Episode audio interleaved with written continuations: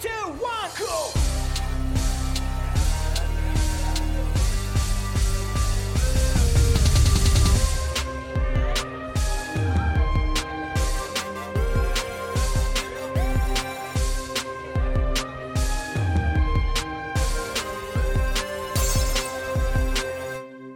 Kommunistenkneipe, der Podcast mit Paddy und Flo von Decay. Ja, willkommen in der Kommunistenkneipe. Äh, heute mit einer Folge zum Thema radikalen Erlass und Berufsverbote, der Staat gegen Linke. Ähm, wir haben dieses Thema schon länger sozusagen im Petto gehabt, äh, weil die, der radikalen Erlass am 50. Jahrestag, unrühmlichen 50. Jahrestag feiert, würde ich nicht sagen, ähm, und haben uns dazu zwei Gäste eingeladen. Einmal die Silvia Gingold, herzlich willkommen. Und, und, und den Kern. Hallo, Kern Genau, Karen Schamberger genauer. Ähm, und ich werde einführend mal zu beiden ein bisschen was sagen. Einigen mögen sie ein Begriff sein. Ähm, ich fange mal mit der Silvia an. Silvia äh, Gingold ist Kommunistin und unter anderem aktiv in der Friedensbewegung und der antifaschistischen Bewegung. Silvia ist Mitglied der DKP und auch genau das führte dazu, dass sie seit ihrem 17. Lebensjahr vom Verfassungsschutz beobachtet wird. 75 1975 wurde Silvia, die Lehrerin war, aus dem Schuldienst entlassen, aus Zweifel an ihrer Verfassungstreue. Und genau darum geht es auch heute. Ähm, aber was natürlich noch erwähnenswert ist, dass der Fall internationales Aufsehen erregte, weil Silvia aus einer sehr, sehr bekannten Familie kommt. Sie ist nämlich die Tochter der berühmten jüdischen Kommunisten Etty und Peter Gingold. Und gerade Peter Gingold ist äh, ein bekannter Widerstandskämpfer gewesen, der unter anderem in der französischen Resistance gegen die Nazis kämpfe, auch große Opfer äh, für diesen Kampf aufnahm. Er wurde auch von der Gestapo gefoltert. Ähm, und auch nach dem Zweiten Weltkrieg wurden Peter und Etty Gingold wieder als Kommunisten aktiv in der BRD und gerieten auch erneut ins Fadenkreuz der Behörden. Die Verfolgung der Familie zieht sich also über mehrere Generationen, kann man sagen. Willkommen, Silvia. Ja, hallo. Ähm, unser zweiter Gast ist Kerem Schamberger. Ähm, Kerem ist ein politischer Aktivist aus München. Er ist Kommunist und war viele Jahre Mitglied der DKP und STJ. Heute ist er in der Partei Die Linke aktiv. Ähm, Kerem ist sicher vielen von Social Media bekannt, ähm, aber auch äh, in vielen Initiativen und Bewegungen aktiv. Einer seiner Arbeitsschwerpunkte ist Kurdistan. Bekannt ist sein Buch äh, Die Kurden, ein Volk zwischen Unterdrückung und Rebellion, das er zusammen mit Michael Mayen geschrieben hat. Und auch Karen war von einem Spätausläufer sozusagen der Berufsverbote betroffen und hat auch sonst schon des Öfteren mit staatlichen Repressionen zu tun gehabt, zum Beispiel durch die durch Hausdurchsuchung. Hallo Karen. Hallo, schön, dass ich bei euch sein kann. Ich freue mich. Ja, ähm, ich würde, äh, bevor ich euch konkret äh, etwas frage, vielleicht einführen von unsere Gäste ein bisschen was zur Thematik äh, radikalen und das Berufsverbote sagen, weil das nicht jedem unserer auch jüngeren Hörern unbedingt bekannt ist. Ähm, Versuche mich da so kurz, aber auch so vernünftig wie möglich zu fassen. Ähm, also einführend. Im Jahr 72 äh, wurden die sogenannten radikalen Erlasse beschlossen. Im Bundes- und Landesdienst sollte als Bewerber keiner, keine Berücksichtigung mehr finden, wer verfassungsfeindliche Aktivitäten entwickelt hatte, beziehungsweise als Mitglied einer verfassungsfeindlichen Organisation aktenkundig war. War jemand also Beamter und fiel diese Kategorie, dann hatte der Dienstherr zu prüfen, ob die Entfernung des Beamten aus dem Dienst anzustreben übersetzt äh, ist. Übersetzt hieß das, der Verfassungsschutz, also eine Behörde, die personell auch von alten Nazis dominiert war, definierte, wer verfassungstreu war und wer nicht. De facto bedeutete das oft Berufsverbote für Linke. Personen, die Lokführer, Briefträger oder eben wie Silvia Gingold Lehrer werden wollten oder bleiben wollten, äh, mussten, wenn sie sich politisch links engagierten, befürchten, der beruflichen Perspektive beraubt zu werden und entlassen zu werden. In vielen Fällen führte das natürlich auch dazu, dass ähm, auch Arbeitslosigkeit oder soziale Probleme drohten, und ähm, um von einem Berufsverbot betroffen zu sein, reicht es damals manchmal schon an Demonstrationen teilgenommen zu haben, zum Beispiel gegen den Vietnamkrieg oder bei Friedenskundgebung gewesen zu sein, Flugblätter verteilt zu haben oder auch Vergehen wie Reisen in die DDR wurden aufgeführt oder Besuch von Veranstaltungen linker Organisationen. Formal richtet sich der Radikalerlass oder richtete sich der Radikalerlass gegen links und rechts. De facto wurde er aber fast ausschließlich gegen Linke, vor allem äh, die DKP, angewandt. Hier reichte schon oft eine einfache Mitgliedschaft, ohne dass jetzt irgendwas Konkretes äh, vorliegen müsste. In Zahlen kurz, ähm, es kam zu mehr als 11.000 Berufsverbotsverfahren, 2.200 Disziplinarverfahren, 1.256 Ablehnungen von Bewerbungen und 265 Entlassungen. Betroffen waren Mitglieder der DKP, der Deutschen Kommunistischen Partei, maoistische Gruppen, linke Gewerkschafterinnen, Mitglieder der Vereinigung der Verfolgten des Naziregimes, VVN, ähm, linker Studierendengruppen, Aktivisten aus der Friedensbewegung und auch linke Sozialdemokraten. Davon gab es damals auch noch mehr. Ja, Silvia, ähm, du bist ja in einer Zeit aufgewachsen, die noch sehr vom Kalten Krieg geprägt war, wo der Kalte Krieg quasi noch tobte. Ähm, es gab ja in den 50ern schon den sogenannten Adenauer-Erlass, wo KPD, VVN oder auch die FDJ als verfassungsfeindlich eingestuft wurden. Und in der Adenauer-Ära haben ja auch ähm, alte Nazis Karriere machen können, darunter ja auch sogar solche, die an Verbrechen beteiligt waren. 56 wurde dann ja auch die KPD verboten, wo es zu vielen Prozessen gegen Kommunisten kam, die dann teilweise Richtern gegenüber saßen, die sie noch aus dem Faschismus kannten oder die dort aktiv waren. Du bist ja ähm, Tochter der jüdischen kommunistischen Widerstandskämpfer, wie ich eben erwähnt habe, Peter und Etty Gingold. Mich würde interessieren oder uns würde interessieren, wie kann man sich eigentlich so das politische Klima in dieser Zeit vorstellen? Also warst du, was du und deine Familie, wart ihr Anfeindungen ausgesetzt? Waren Repression oder Verfolgung für dich als Kind und Jugendliche in irgendeiner Form spürbar in einer kommunistischen Familie? Ähm, ja, also ich kann mich noch sogar als Zehnjährige erinnern, dass am Tag des KPD-Verbots bei uns Hausdurchsuchung war. Die Polizei kam zu uns ins Haus und ähm, durchsuchte und durchwühlte alles nach Flugblättern, nach Broschüren, nach äh, marxistischer Literatur, die auch kistenweise abgeschleppt wurden. Mein Vater musste untertauchen und das war für mich so das erste als Zehnjährige das erste Erlebnis ähm, ähm, ja, von Repression, wenn man so will. Ja. Ähm, und das setzte sich dann äh, später fort im jugendlichen Alter. Ich war äh, mitten in der 68er-Bewegung in Frankfurt, in der Studentenbewegung.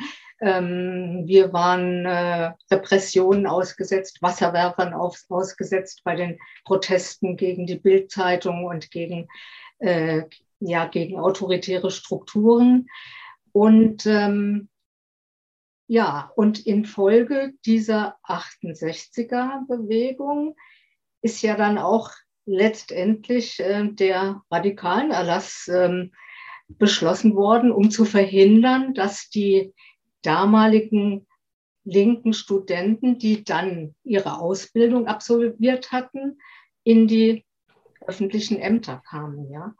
Ähm, ich will vielleicht noch mal ausholen, als meine Eltern 1945 aus der Emigration äh, zurückgekommen sind nach Deutschland, was ihnen schwer gefallen ist, in das Land der Täter zurückzukehren, ähm, da hatten sie die Hoffnung, dass es äh, dass keiner mehr wegen seiner Gesinnung, seiner Religion, seiner äh, politischen Weltanschauung verfolgt werden sollte. Und sie mussten dann so nach und nach erleben, wie wieder alte Nazi-Funktionäre in öffentliche Ämter kamen, ja, in der Justiz, in der Verwaltung, in der Hochschule, äh, Lehrer. Ähm, ich selbst hab, äh, bin von Nazi-Lehrern unterrichtet worden, auch damals antisemitisch ähm, ähm, ja, behandelt worden. Unter meiner Bank waren Hakenkreuze zu finden.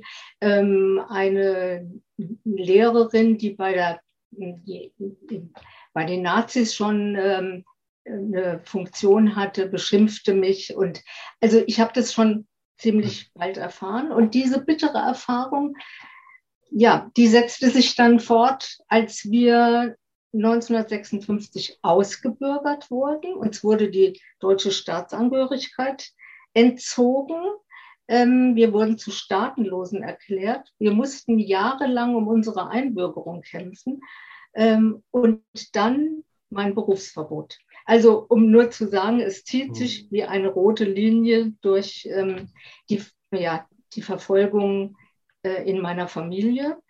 Ähm, ja, und äh, als ich dann ähm, im Schuldienst war, ich war bereits vier Jahre erfolgreiche Lehrerin, äh, bekam ich ein, ein, eine Einladung zu einem sogenannten persönlichen Gespräch in das Regierungspräsidium. Und dort wurden mir Erkenntnisse des Verfassungsschutzes vorgelegt, die seit meinem 17. Lebensjahr gesammelt worden waren ich war im Visier des Verfassungsschutzes natürlich ähm, im Zuge der Beobachtung meiner Familie. Meine Familie, äh, meine Eltern waren in der KPD, dann illegal in der verbotenen KPD. Äh, sie waren immer schon im Visier des Verfassungsschutzes und äh, ich wurde dann mit einbezogen. Und äh, da legte man mir Erkenntnisse vor. Das wurde schon in der Anmoderation, wurden schon einige genannt. Teilnahme an Demonstrationen gegen den Krieg in Vietnam, gegen die Notstandsgesetze, gegen Neonazis, ähm, ähm, Flugblattverteilungen. Äh, das kann ich jetzt alles gar nicht aufzählen. Jedenfalls minutiös alles mit Ort, Datum, Uhrzeit, alles genau aufgelistet. Und man muss dazu sagen, damals gab es noch kein Internet. Das heißt, man war persönlich bespitzelt. Ja? Ähm, und das legte man mir dann vor. Ähm, und in diesen Erkenntnissen wurde, wurden Zweifel an meiner Verfassungstreue begründet. Ähm, ich sollte dazu Stellung nehmen und äh, bekam dann ein Jahr nach dieser Anhörung ähm, ein Schreiben, äh, die Zweifel an meiner Verfassungstreue seien nicht ausgeräumt. Ich sei Mitglied der DKP, eine Gänsefüßen verfassungsfeindliche Partei. Äh, und deshalb könne ich nicht weiter im hessischen Schuldienst bleiben. Äh, ich muss dazu sagen, ich war damals als Angestellte im Schuldienst und deshalb war es äh, relativ einfach, mich daraus zu entlassen. Ja, so wie mir ging es vielen anderen, das ist vorhin genannt worden, die vielen Zahlen. Ähm, und ähm, ich war dann zunächst arbeitslos und an meinem Fall entzündete sich dann eine riesengroße Protest- und Solidaritätswelle. Mhm. Äh, vor allen Dingen in Frankreich wo meine Eltern offiziell durch die französische Regierung mit dem Widerstandsorden ausgezeichnet worden waren, ähm, da äh, reagierte man mit Unverständnis, dass diejenigen, die in der antifaschistischen Tradition der Widerstandskämpfer stehen, und das waren ja die meisten, in der Bundesrepublik nicht im öffentlichen Dienst sein sollten. Darüber empörte sich vor allem die, äh, die französische Öffentlichkeit in den Medien, in, in, in also in vielen Publikationen. Und ähm, äh, auch Willy Brandt, unter dessen Vorsitz ja ähm, der radikalen Erlass beschlossen wurde, geriet zunehmend unter Druck auch durch die europäischen Bruderparteien oder Schwesterparteien der SPD. Ähm, und äh, unter diesem Druck äh, wurde ich dann wieder eingestellt, allerdings als Angestellte. Ich wurde nie Beamtin, weil es inzwischen auch einen Prozess gab, den ich gegen das Land Hessen geführt habe. Ähm, diesen Prozess habe ich verloren. Nachdem heißt es, und das ist das Skandalöse, ähm, ich könne in Hessen keine Beamtin werden, da nicht auszuschließen sei, dass ich mich in Zukunft irgendwann einmal verfassungsfeindlich ähm, betätigen oder verhalten könnte. Es gab in nirgendwo einen ganz konkreten Hinweis, Vorwurf, worin nun eigentlich mein verfassungsfeindliches Verhalten besteht. Allein das Urteil fußte allein auf der Prognose, ja. Und so ging es vielen Betroffenen. Es gab nirgendwo einen ganz konkreten äh, Vorwurf äh, der Verfassungsfeindlichkeit. Ja, also es wurde eigentlich in keiner Stelle äh, benannt, was du getan haben solltest, wo du äh, dich geäußert haben solltest in einer Art und Weise, die, äh, weiß ich nicht, zum gewaltsamen Sturz aufgerufen hast oder solche Sachen. Also das, das wurde, war gar nicht Gegenstand des Vorwurfs, sondern es hat die Mitgliedschaft und die Prognose gereicht. Also es, war es waren die Erkenntnisse des Verfassungsschutzes, die ich im Rahmen meiner äh, grundgesetzgarantierten Rechts auf freie Meinungsäußerung ähm, äh, getätigt habe. Ja, also äh, ja. Kerem wollte, glaube ich, sich ja? einklinken. Ja. Eine Frage? Ja, vielleicht kann ich da kurz äh, äh, einklinken, weil diese, das finde ich sehr interessant, was du erzählst, Silvia. Diese er Erkenntnisse, die eigentlich nicht Erkenntnisse sind. Das Gleiche war bei mir äh, auch der Fall. Der äh, Verfassungsschutz hat der Universität ähm, Erkenntnisse mitgeteilt, wo dann so, zum Beispiel drin stand, dass ich ähm, äh, an einer Friedensveranstaltung für Syrien teilgenommen habe, an der Diskussion mitgemacht habe. Da war die DIDIF dabei, da war der kurdische Verein dabei, ich habe da moderiert und das wurde dann als Beleg für meine Verfassungsfeindlichkeit genannt. Oder dass ich äh, im August 2016 an einer äh, ähm, Demonstration für die Freilassung von politischen Gefangenen in der Türkei teilgenommen habe. Angemeldet, friedlich, legal. Und das waren dann die Belege oder die Erkenntnisse des Verfassungsschutzes dafür, dass ich ähm, äh, Verfassungsfeind sei. Das hat mich jetzt sehr stark daran erinnert, dass dieses, dieser Geist oder dieser Ungeist nach wie vor äh, ja, äh, in, im Verfassungsschutz, den ich übrigens lieber Inlandsgeheimdienst nennen würde, nach wie vor herrscht. Ja, ist die bessere Bezeichnung, das stimmt, ja. Ich glaube auch, dass es die richtige Bezeichnung ist und es ist auch erstaunlich, dass sich diese also auch nach, selbst nach bürgerlichem Recht, also abenteuerliche Rechtskonstruktion bis heute hält. Ne? Aber da sieht man eben, dass es äh, um Politik geht und eben keine unpolitischen Fälle sind. Mhm. Nun ist es auch so, dass Repressionen gegen Linke und Kommunistinnen nicht nur ein Problem der Vergangenheit sind oder ein Relikt des Kalten Krieges, sondern auch ähm, ja, immer wieder ganz aktuell. Es gibt viele Beispiele von ähm, Bespitzelungen linker Gruppierungen durch den deutschen Inlandsgeheimdienst.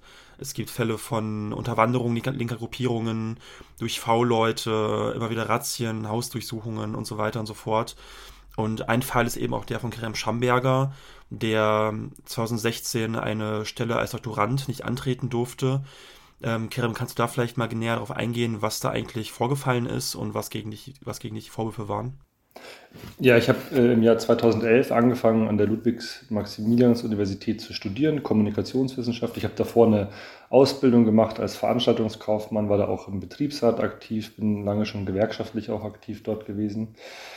Und äh, nachdem ich meine Masterarbeit gemacht habe, im Frühjahr 2016, wurde ich dann von meinem Prof gefragt, hey äh, Kerem, mir hat deine Arbeit gefallen, hast du Lust auch bei mir zu promovieren und als wissenschaftlicher Mitarbeiter anzufangen? Da habe ich gesagt, ja klar äh, machen wir. Ich habe dann, ähm, wir haben dann den Anstellungsprozess äh, eigentlich schon so im Juni 2016 gestartet. Die Stelle sollte eigentlich ab dem 1. Oktober beginnen.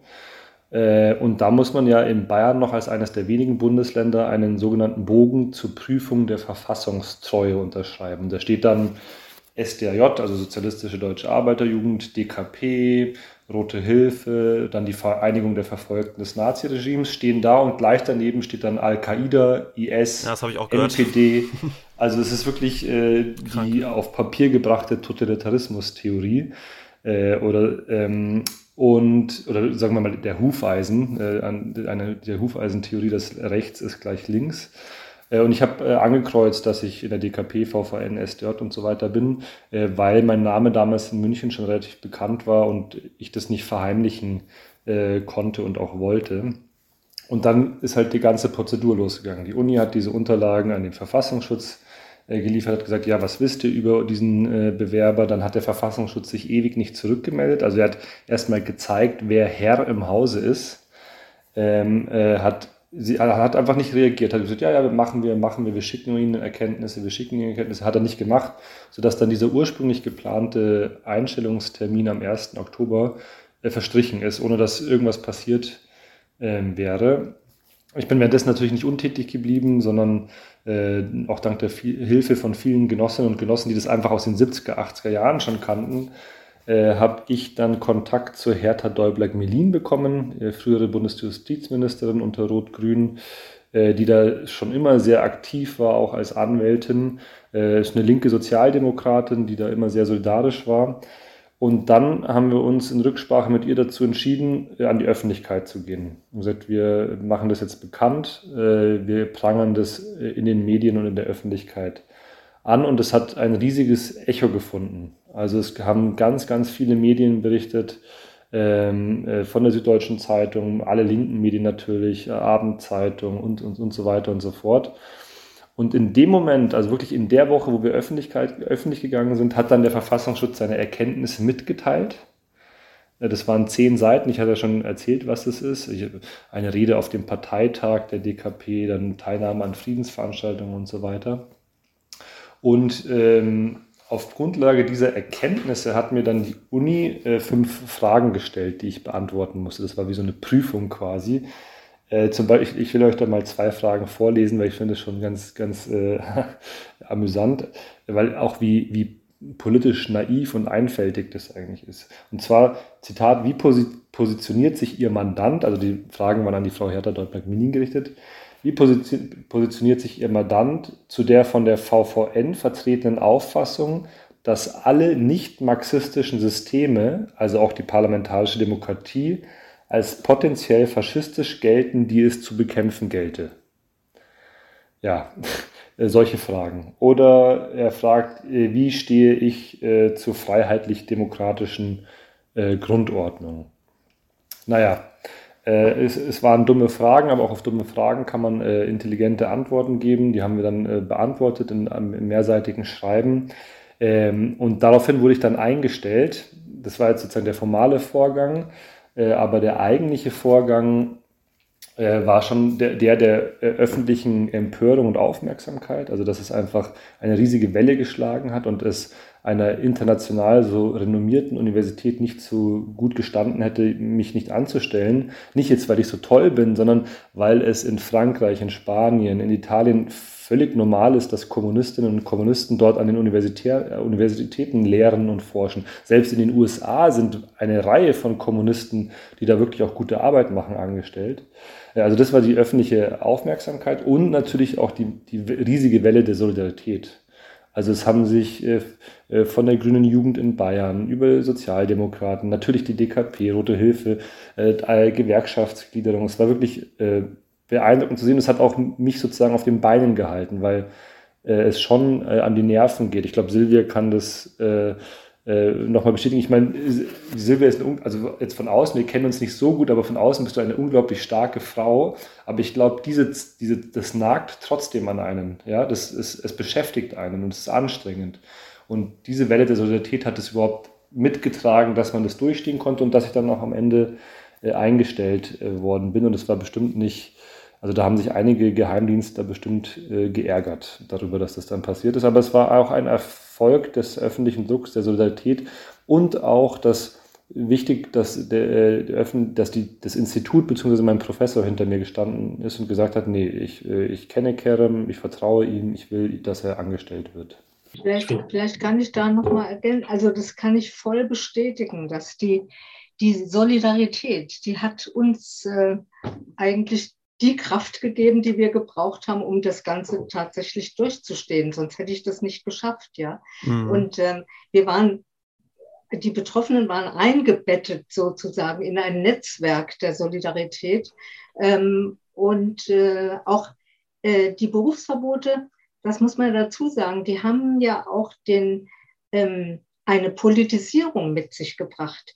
Sie dienten zunächst mal zur Einschüchterung ja, und zur Disziplinierung, um zu verhindern, dass sich die Menschen ähm, oder vor allen Dingen junge Leute äh, engagieren. Aber die Sache hatte auch die andere Seite der Medaille. Sie trug auch dazu bei, zu einer breiten demokratischen Bewegung und zu einer Politisierung vieler, die überhaupt erst durch die Berufsverbote ähm, wachgerüttelt wurden. Ja? Also ich treffe heute noch Menschen, äh, äh, die, die mir erzählen, dass durch mein Berufsverbot sie überhaupt erst äh, in die politische Bewegung gekommen sind. Also von daher hat, ähm, ähm, hat der hat es nicht in vollem Umfang das Ziel erreicht, was es erreichen sollte, nämlich mhm. die Menschen zu Duckmäusertum zu, äh, zu erziehen und sie einzuschüchtern.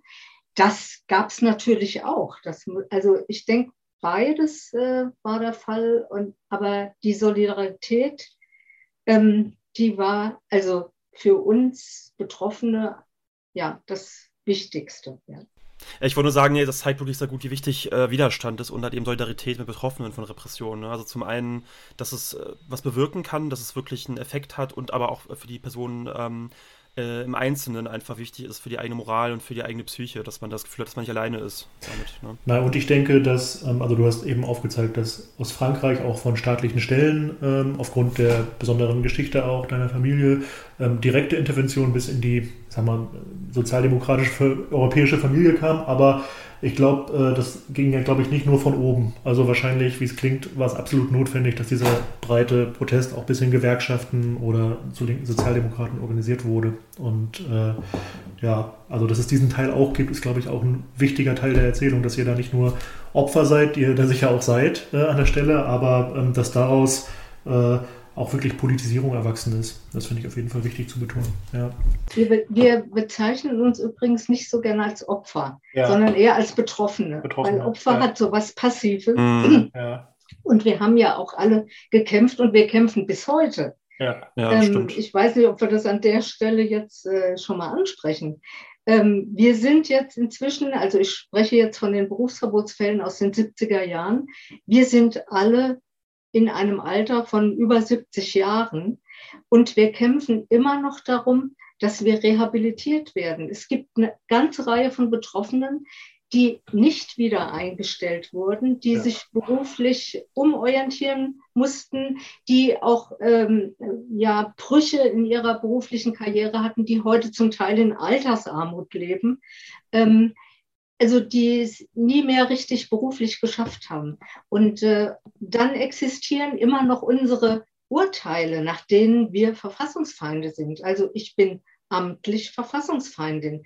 Und mhm. wir kämpfen darum, dass diese Urteile aufgehoben werden, dass man sich bei uns für begangenes Unrecht entschuldigt und dass wir rehabilitiert und entschädigt werden. Wir haben ja auch eine ganze Menge finanzieller Einbußen gehabt. Und es gibt heute eine ganze Reihe Initiativen, also die wir auch in diesem 50. Jahr ähm, äh, in die Wege geleitet haben, ähm, Initiativen in einigen Bundesländern, um zu erreichen, dass, ähm, dass auch die Landesparlamente ähm, sich mit uns befassen. Wir haben zum Beispiel in Hessen Petitionen eingereicht zu unseren einzelnen Fällen, in denen wir fordern, dass wir voll rehabilitiert werden. Ja? Und ähm, wir wollen nicht, dass sich die Sache biologisch erledigt, ja? Mhm. sondern äh, wir, möchten ein, wir möchten noch erleben, dass ja, dass das auch als Unrecht eingestanden wird. Ja. ja, wir werden einige dieser Initiativen Sicherheit auch verlinken und auch nochmal darauf hinweisen. Ähm, genau. Ähm, Paddy, ich glaube, du hattest dich gerade gemeldet. Äh, hatte ich nicht, aber. Ja. Ähm, ich habe eine leichte Verzögerung hier. Okay, ja, Entschuldigung. Ähm, nee, genau, das zeigt sehr gut auf jeden Fall, dass, dass, dass der Kampf äh, auf jeden Fall nicht vorbei ist und dass es ähm, nichts an Aktualität eingebüßt hat. Ähm, aber an der Stelle würde ich gerne nochmal Kerem was fragen. Und zwar gab es ja bei dir, meine ich, vor ein paar Jahren ja auch, also nach dem Fall mit dem Berufs äh, Berufsverbot ja auch noch ähm, Razzien wegen deiner ähm, ähm, ja, pro-kurdischen Solidaritätsarbeit. Und ich meine, da, da wurde dir vorgeworfen, dass du ähm, verbotene Fahnen auf Facebook gepostet hast oder so. Ne? Vielleicht kannst du darauf nochmal eingehen, was da eigentlich genau passiert ist. Naja, ich glaube, also ich komme ja aus Bayern, aus München. Ich lebe auch gerne in München, auch wenn ich jetzt nach Frankfurt pendel, weil ich bei Medico International arbeite ja äh, neuerdings. Ähm, wenn man in Bayern politisch aktiv ist, und das würde ich jetzt gar nicht nur an, mich, an mir festmachen, aber wenn man in Bayern lange politisch aktiv ist, in linken und auch linksradikalen Zusammenhänge, also radikale im Sinne an die Wurzeln der Probleme gehend, ähm, dann gerät man ins äh, Visier des Inlandsgeheimdienstes und der Bayerischen Staatspartei der CSU. Äh, und das hat eigentlich schon äh, 2010, 11, 12 begonnen als im äh, jährlich erscheinenden äh, Verfassungsschutzbericht äh, mein Name genannt worden ist. Äh, was eigentlich sehr außergewöhnlich ist, weil normalerweise keine Namen genannt werden. Aber mein Name wurde da in drei äh, aufeinanderfolgenden Jahren immer wieder genannt. Und somit wurde ich auch zur Zielscheibe gemacht. Ja? Das ging dann weiter 2014 ähm, gab es diesen Commerzbank-Skandal. Da werden sich viele nicht mehr daran erinnern, aber da ging es darum, dass meine Mutter seit 45 Jahren Commerzbankkundin war. Die ist als, als Auszubildende, hat die dann ein Konto eröffnet und dann war das einfach so durch. Und äh, die hatte mich dann irgendwann mal zum Bevollmächtigten gemacht, falls ihr was zustößt, ich als einziges Kind der Familie, dass ich darauf zugreifen kann. Und die Commerzbank hat gesagt, äh, schmeißen Sie Ihren Sohn raus, nehmen Sie ihm die Vollmacht weg oder wir kündigen Sie. Äh, und auch das ist damals meiner Einschätzung nach auf Geheimdienstinformationen äh, zurückgegangen, weil woher sollten die äh, das wissen? Ich war wenige Jahre, ich war 2012, 13 bei diesen äh, äh, echte Demokratie jetzt Bewegung dabei, wo es viel um Bankenkritik ging, habe da auch einige Reden äh, zu, mit Kritik an der Commerzbank in der Öffentlichkeit gehalten. Na, lange Rede, kurzer Sinn, ist auch durch die Medien gegangen, aber meine Mutter ist am Ende rausgeflogen aus der Commerzbank. Äh, da, äh, dann kam das mit dem Berufsverbot, also es war 2014, dann 2016 war das Berufsverbot. Ähm, und ich habe natürlich äh, neben meiner Tätigkeit als wissenschaftlicher Mitarbeiter und Promotionsstudent äh, weiter politi politische Arbeit gemacht, äh, unter anderem äh, in, in, Solidarität mit der kurdischen Freiheitsbewegung. Und da ging es damals darum, ähm, dass die Symbole und Logos der Volks- und Frauenverteidigungseinheiten in Syrien oder in Rojava genauer gesagt, äh, dass die ähm, illegalisiert werden sollten. Äh, die, also die hießen JPG und JPG. Das waren die, die auch den IS äh, besiegt haben in einem sehr aufopferungsreichen Kampf, mehr als 11.000 Tote. Wir nehmen diesen Podcast übrigens am Tag des, am 10. Jahrestag der Revolution von Rojava auf, also am 19 ähm, Juli. Naja, und äh, die Bayerische Staatsanwaltschaft hat versucht, diese Symbole zu verbieten. Ähm, Grundlage war ein Erlass des Innenministeriums, der sehr wischiwaschi war, äh, aber hat dazu geführt, dass in Bayern das zu einer massiven Verfolgung geführt hat. Unter anderem bei mir, aber auch bei anderen zu Hausdurchsuchungen im November 2017, äh, als es dann darum ging, Beweise dafür zu sammeln, dass ich diese Fahne auf Facebook geteilt habe zum Beispiel. Wobei ich das ja nie... Ähm, äh, nie geleugnet habe, sondern äh, immer gesagt hatte, ich habe das gemacht. Ja, also geht es bis heute weiter. Ich hatte Dutzende Ermittlungsverfahren. Diese Verfahren haben sich bis letztes Jahr gezogen, beziehungsweise genauer gesagt bis zum Dezember 2020, wo wir dann äh, vor dem ähm, äh, Landesgericht in äh, Bayern durchsetzen konnten, dass diese Symbole gezeigt werden können. Aber es war ein langer, harter juristischer und auch politischer Kampf. Genau, aber also so, ich, lange Rede, kurzer Sinn, äh, wenn man in Bayern politisch aktiv ist und aneckt, dann gerät man ins Visier des Staates. Und das betrifft ja nicht nur mich, sondern es soll, sind äh, exemplarische Fälle oder Schaufälle, die andere abschrecken äh, sollen. Also ich bezeichne auch das Berufsverbot als ein, ein Damoklesschwert für jegliches gesellschaftliches kritisches Engagement, sei es in der Gewerkschaft, sei es für Freiheitsrechte, sei es äh, für feministische Rechte. Ähm, man hat immer Angst, ja, unterschreibe ich jetzt auf die, an dieser Petition, gehe ich auf diesen Streik oder auf diese Demonstration, weil irgendwann könnte der Geheimdienst damit kommen und sagen, ja, was haben Sie denn da gemacht? Auf dieser Demonstration waren auch Kommunisten. Sie werden jetzt nicht angestellt. Und mich haben jetzt dem Laufe der letzten Jahre immer wieder Leute kontaktiert, die Probleme hatten, im öffentlichen Dienst aktiv zu werden. Viele hatten sich dann äh, dazu entschieden, das nicht öffentlich zu machen. Wir haben jetzt aktuell wieder einen Fall in Bayern, den wir wahrscheinlich größer öffentlich machen. Das ist, da kann ich noch nicht so drüber reden, aber es gibt wieder einen neuen Fall. Das ist noch nicht ganz klar, wie der ausgeht. Ähm, aber ja, das ist also nicht etwas Vergangenes, sondern es ist etwas Alltägliches. Und ich glaube, je krisenhafter das System ist, dieses, in dem wir leben, äh, desto mehr greift der Staat auch wieder auf diese offenen Mittel der Repression zurück. Ja, genau, und, und das ist ja auch eine Zeit, in, in der die radikal Linke, sage ich mal, oder generell die Linke in der Gesellschaft ja noch vergleichsweise schwach ist. Aber die Frage ist ja, was wäre denn, wenn wir stärker wären als Bewegung zum Beispiel? Ne? Also so ein kleiner Vorgeschmack, glaube ich, drauf, ähm, was es dann erwarten würde an Repression. Auf jeden Fall. Und es gibt ja auch schon wieder die Diskussion, eine neue Art von Berufsverbot einführen zu wollen. Ich meine, das richtet sich wieder pro forma gegen Rechte und sogenannte Verschwörungstheoretiker. Mhm. Aber ich glaube, bei diesen Staatsstrukturen können wir uns sicher sein, gegen wen es sich vor allem Natürlich. richten wird, und zwar gegen ja. äh, Linke. Ja, ähm, genauso wie ihr gesagt habt, das, der Radikalerlass richtete sich offiziell auch gegen äh, Parteien wie die NPD und so. Aber wenn man sich alleine die Zahlen anschaut, ich glaube, vier, fünf oder drei Nazis wurden aus dem Dienst entfernt und hunderte äh, von Linken und Kommunisten. Also äh, wenn ich, also ich meine, Silvia, du kennst es ja noch besser, aber wenn du schaust, wie dieses, also die, dieser Staat, die Bundesrepublik Deutschland, äh, hat, ist, es ist, Antikommunismus ist Staatsräson, ja. Äh, und deshalb habe ich überhaupt kein Vertrauen darin, wenn jetzt gesagt wird, ja, wir machen das ja dann nur gegen Rechte oder so oder gegen Verschwörungstheoretiker, sondern das wird sich gegen Gewerkschafter, gegen Friedensaktivisten und andere Linke richten. Es folgt ein Werbespot der Tageszeitung Junge Welt. Wenn ihr unseren Podcast schon öfter gehört habt, kennt ihr bestimmt die Tageszeitung Junge Welt. Sie überzeugt als einzig marxistische Tageszeitung in Deutschland nicht nur mit ihren politischen Texten und kritischen Analysen, sondern auch mit ihrer konsequent linken Haltung zu tagesaktuellen Themen. Die Pandemie legt die starken globalen Ungleichheiten offen. Denn anstatt das Gesundheitswesen zu fördern, werden die Ressourcen für Waffenlieferungen und Aufrüstung genutzt. Der Kapitalismus zeigt sich zudem in den Auswirkungen der Klimakrise und in immer stärker werdenden Repressionen gegenüber der Bevölkerung. Die junge Welt hinterfragt in ihren Artikeln die aktuellen Herrschaftsverhältnisse und deren Auswirkungen auf die Gesellschaft. Gleichzeitig unterstützt sie den Kampf für Alternativen und führt linke Gruppierungen zusammen. Da es eine marxistische Tageszeitung in der bürgerlichen Medienlandschaft nicht immer leicht hat, ist sie auf unterstützende Leserinnen und Leser angewiesen fördert ein Medium, das eine Gegenöffentlichkeit zu den großen deutschen Zeitungen herstellt und sich als einzige Zeitung nicht der vorgegebenen Mehrheitsmeinung hingibt. Falls wir Interesse nun geweckt haben sollten, schaut gerne mal auf der Website der Jungen Welt vorbei. Zum Sommerstart bietet die Junge Welt ein Aktionsabonnement an, bei dem ihr 75 Ausgaben für nur 75 Euro lesen könnt. Zum selber bestellen oder verschenken. Gerne könnt ihr der Jungen Welt auch 75 Euro für ein Sommerabo spenden, für jene, bei denen das Geld gerade besonders knapp ist.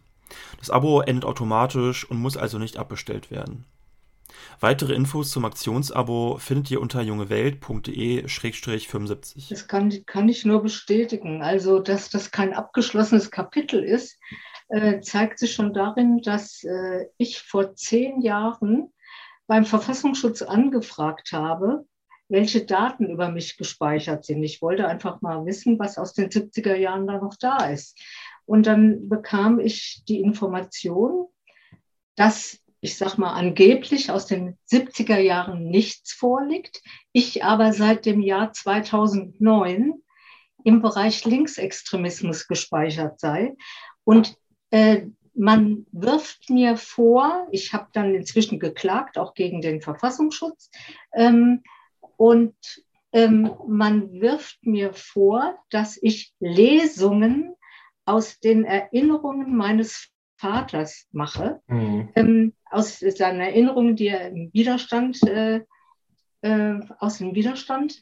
Äh, man wirft mir vor, dass ich diese Lesungen in linken äh, Gruppierungen mache, also zum Beispiel in Studentencafés oder in der VVN mhm. oder auch beim DGB. Ja, also ähm, äh, es, es wurde immer betont, es liege nicht am Inhalt, aber an dem Umfeld, in dem ich mich bewege. Und das muss man sich mal überlegen, ja. Das ist so eine Art Kontaktverbot. Ich bewege mich im falschen Umfeld. Das mhm. ist ein sogenanntes linksextremistisches Umfeld und das, deshalb stehe ich nach wie vor unter Beobachtung. Ja? Ich, ich habe tatsächlich, hab tatsächlich auch hier einen Auszug aus dem Urteil oder einen Kommentar dazu, das weiß ich jetzt nicht genau. Da steht tatsächlich, vielleicht für die Zuhörer nochmal interessant, äh, die Klägerin wegen der relativen Bekanntheit ihres Namens als Tochter eines Widerstandskämpfers gegen den Nationalsozialismus quasi als Magnet für Personen gewirkt hat, die den Zielen der Veranstalter bislang eher ferngestanden haben. Also da wird quasi äh, das kriminalisiert oder das als, als äh, Masche, ähm, um für, für staatsfeindliche Ziele zu agitieren, dir sozusagen vorgeworfen und äh, das begründet. Also finde ich mal bemerkenswert, das ist also hochoffiziell in Dokumenten nachzulesen. Ja.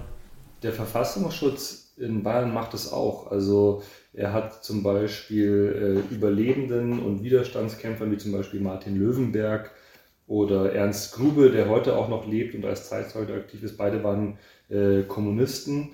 Äh, die hat er im Verfassungsschutzbericht oder in anderen Veröffentlichungen äh, erwähnt, dass sie eine aktive Tätigkeit für die VVN, der Vereinigung der Verfolgten des Naziregimes, durchführen würden und äh, aufgrund ihrer Geschichte in äh, Schulklassen und anderen Jugendgruppen Propaganda betreiben würden. Also äh, die sind als Zeitzeugen in Dutzende von Einrichtungen, von Jugendlichen, von Schulklassen, von Universitäten gegangen und haben über diese Geschichte dieses Landes gesprochen und über die Verfolgung, die sie erlebt haben. Und äh, der Verfassungsschutz hat das als sozusagen Propaganda für den Kommunismus äh, abgetan und diese Leute äh, aufs Übelste diffamiert.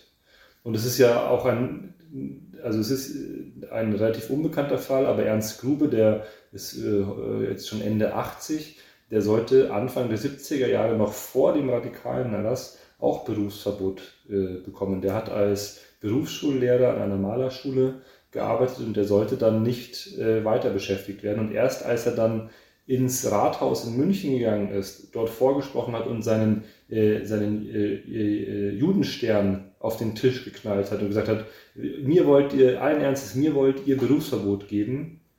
Äh, daraufhin haben sie dann gesagt, okay, wir, wir, stellen sie ein, weil das war wirklich dann eine klar. Ähm, aber genau, also ich meine, diese Diffamierung von Überlebenden des äh, deutschen Faschismus äh, ist dem Inlandsgeheimdienst inhärent und ich glaube, das sagt schon sehr viel aus. Total. Und ich würde in dem Zusammenhang gerne auch nochmal auf eine sehr gute Dokumentation hinweisen, in der ja auch beide vorkommt, Silvia und äh, Kerem, aber eben auch der von dir gerade benannte Ernst Grube. Äh, die ist auch noch in der Mediathek der ARD zu sehen, heißt Jagd auf Verfassungsfeinde, der radikalen Erlass und seine Opfer. Also dort kann man das auch nochmal sehr schön nachgucken. Äh, Ernst Grube auch im O-Ton. Ich glaube, es gibt eine Szene, wo du, Kerem, dich mit ihm unterhältst und er es nochmal sehr plastisch darstellt. Also das ist auch äh, ja, geschichtsvergessen bis zum geht nicht mehr und ähm, im Prinzip unfassbar eigentlich. Ja, ja ich, wollte, ich wollte nur kurz ergänzen, dass ähm, es gab ja, ich glaube, vor ein, zwei Jahren auch den Fall, dass auch dem VVN die, ähm, die äh, Gemeinnützigkeit entzogen wurde, meine ich, ne, kurzzeitig. Ähm, was sich da auch einreiht, äh, also mit also diese Repression, ne, mit der Begründung. Und das wurde nur durch die große, breite ähm, Protestwelle rückgängig gemacht, ja. Also das mhm. muss man auch sehen. Hätte es diese große Bewegung nicht gegeben und diesen Druck nicht gegeben und Esther Bejarano ist ja nun noch allen in Erinnerung, die ja gekämpft hat, die ja auch steht als Symbol für, für die Überlebenden des Holocaust, die Auschwitz-Überlebende. Mhm. Wenn es diese äh, breite Protestbewegung nicht gegeben hätte, ja, dann hätten, hätten wir das nicht erreicht, ja. Also es ist wirklich ein Skandal, dass also wirklich äh, die in der antifaschistischen Tradition stehenden heute nach wie vor irgendwie in der, ja, äh, diskriminiert werden, ja. Mhm. Und ähm, ja, und es gibt ja auch, der Kerem hat das vorhin schon angedeutet, auch wieder neue Pläne, vor allen Dingen zum Beispiel in Brandenburg ähm, gibt es neue Pläne, wieder sowas wie einen Verfassungstreue-Check. Das heißt sowas wie eine Art Regelanfrage für Bewerberinnen äh, für den öffentlichen Dienst wieder einzuführen. Ja? Unter dem Vorwand gegen rechts wird es, äh, wird es zunächst äh, deklamiert, aber letztendlich wissen wir aus der Erfahrung, dass es sich immer gegen links richtet. Wir sagen, gegen rechts gibt es genug Gesetze gibt es Disziplin, Disziplinar- und Strafrecht. Und wenn ich mir einige Äußerungen von AfD-Politikern ansehe. Jörn Höcke zum Beispiel, der immer noch als Lehrer arbeiten ganz, darf, ne? obwohl genau, er offener Faschist ist. Ganz genau, aber die schon durch ihre ganz konkreten Taten und Äußerungen bewiesen haben, äh, äh, wie volksverhetzend sie agieren, ja äh, da passiert überhaupt nichts. Bei uns reichte schon die Prognose und die Mitgliedschaft, während ein Höcke äh, ein, das äh, Holocaust-Mahnmal als Mahnmal der Schande mhm. bezeichnen kann, der Gauland als die Nazi-Zeit als Vogelschiss der Geschichte und so weiter. Ja, also die Verharmlosung dieser, dieser Zeit. Ähm, das sind doch ganz konkrete, ähm, ja, äh, volksverhetzende äh, Äußerungen. Und äh, da gibt es genug Möglichkeiten, auch ohne einen Verfassungsschutz. ähm, ich sage sowieso, der eigentliche Verfassungsschutz ist eigentlich die Öffentlichkeit, ja. Also auch die NSU-Morde und auch viele Hintergründe sind eigentlich aufgedeckt und aufgezeigt, äh, aufgezeigt worden durch ähm, durch die Zivilbevölkerung, durch, äh, durch Gruppen, durch äh, äh, Journalisten, ja, aber nicht durch den Verfassungsschutz, mhm. der ja im Gegenteil versucht hat, das Ganze äh, zu vertuschen und äh, selbst drin verstrickt ist, ja. Ähm, ja, erstmal so. Also ich, ich würde ich würd da, ich würde ganz klar sagen, der Verfassungsschutz oder Inlandsgeheimdienst, ich glaube, Verfassungsschutz ist ein euphemistischer Begriff. Ähm, der Inlandsgeheimdienst ist eine Gefahr für die Demokratie. Ja? Ähm, wenn man sich seine Verstrickung im NSU-Komplex anschaut, wenn man sich anschaut, wie er daran beteiligt war, nach 1989 in Ostdeutschland äh, die Nazi-Szene dort mit aufzubauen und mitzufinanzieren, wenn man sich anschaut, wie äh, ja, undurchsichtig und intransparent seine Vorgehensweise ist, äh, dann muss man sagen, wer schützt uns eigentlich vor dem Verfassungsschutz und wer schützt die Verfassung vor dem Verfassungsschutz? Äh, also ich glaube, die politische Forderung muss sein, diesen Verfassungsschutz aufzulösen, weil er gefährlich ist für das demokratische Gemeinwesen, das wir äh, anstreben. Und vielleicht kann ich, also ich, ich, ich persönlich habe mich ja auch ein bisschen revanchiert äh, für, diesen, äh, äh, für die Repression durch den Verfassungsschutz. Es gab im Jahr 2017 eine Novellierung des Bayerischen Verfassungsschutzgesetzes, wo er ganz weitreichende Kompetenzen noch zugesprochen hat bekommen, also was zum Beispiel Wohnraumüberwachung angeht, was Spähsoftware auf Smartphones angeht, was den Einsatz von V-Männern und Frauen angeht.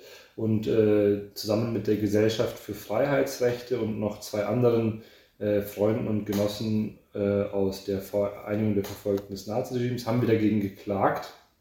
Und äh, nach äh, vier Jahren äh, bzw. fünf Jahren hat uns Ende April diesen Jahres das Bundesverfassungsgericht Recht gegeben und hat das neue Verfassungsschutzgesetz aus Bayern eigentlich in die Mülltonne geworfen. Es muss jetzt komplett neu äh, gearbeitet, bearbeitet werden, nicht nur in Bayern, weil viele haben sich ja wie so oft äh, am bayerischen Gesetz orientiert. Es müssen zahlreiche Ländergesetze äh, des Verfassungsschutzes neu äh, gefasst werden und auch klarer gefasst äh, werden. Das ist äh, auf juristischer Ebene erstmal ein großer Erfolg und es gibt jetzt auch so Berichte im Spiegel und der MDR hat auch darüber berichtet in einem, Radiobeitrag, dass äh, viele äh, sogenannte Sicherheitspolitiker, ich würde sie als Unsicherheitspolitiker bezeichnen, und auch Geheimdienstler jetzt wirklich sehr, ja, sagen wir mal, äh, besorgt sind, wie sie ihre undemokratische, intransparente Arbeit weiterführen können nach diesem äh, Urteil. Also ich glaube, da haben wir schon ihm äh, einen, eine Niederlage hinzugefügt. Natürlich in dem Wissen, dass der Staat und seine Institutionen hier oft am, Hänger, am längeren Hebel stehen, aber, aber trotzdem war das ein Erfolg, den man auch mal feiern kann. Ja, total. In diesen Zeiten ein bisschen Hoffnung tut, glaube ich, immer ganz gut. Total. Und es zeigt, dass man auf allen Ebenen äh, auf jeden Fall kämpfen muss, wie es aussieht. Also ähm, wichtig ist ja auch die politische Begleitung, des, dass du es hier nochmal erzählst, dass es ein Bewusstsein bringt und Leute sich da weiter engagieren.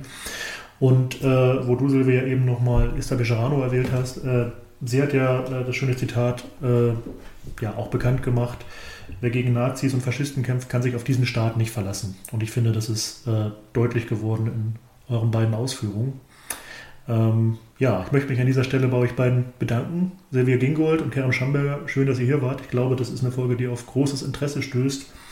Und wir werden auch, Kerem hat es gerade angedeutet, wenn es sich anbietet, auch über weitere Fälle oder ähm, weitere Themen in diesem Bereich hier auf jeden Fall berichten. Mir auch, ja. äh, Dankeschön. Auch vielen Dank. Ja. Danke für die Einladung.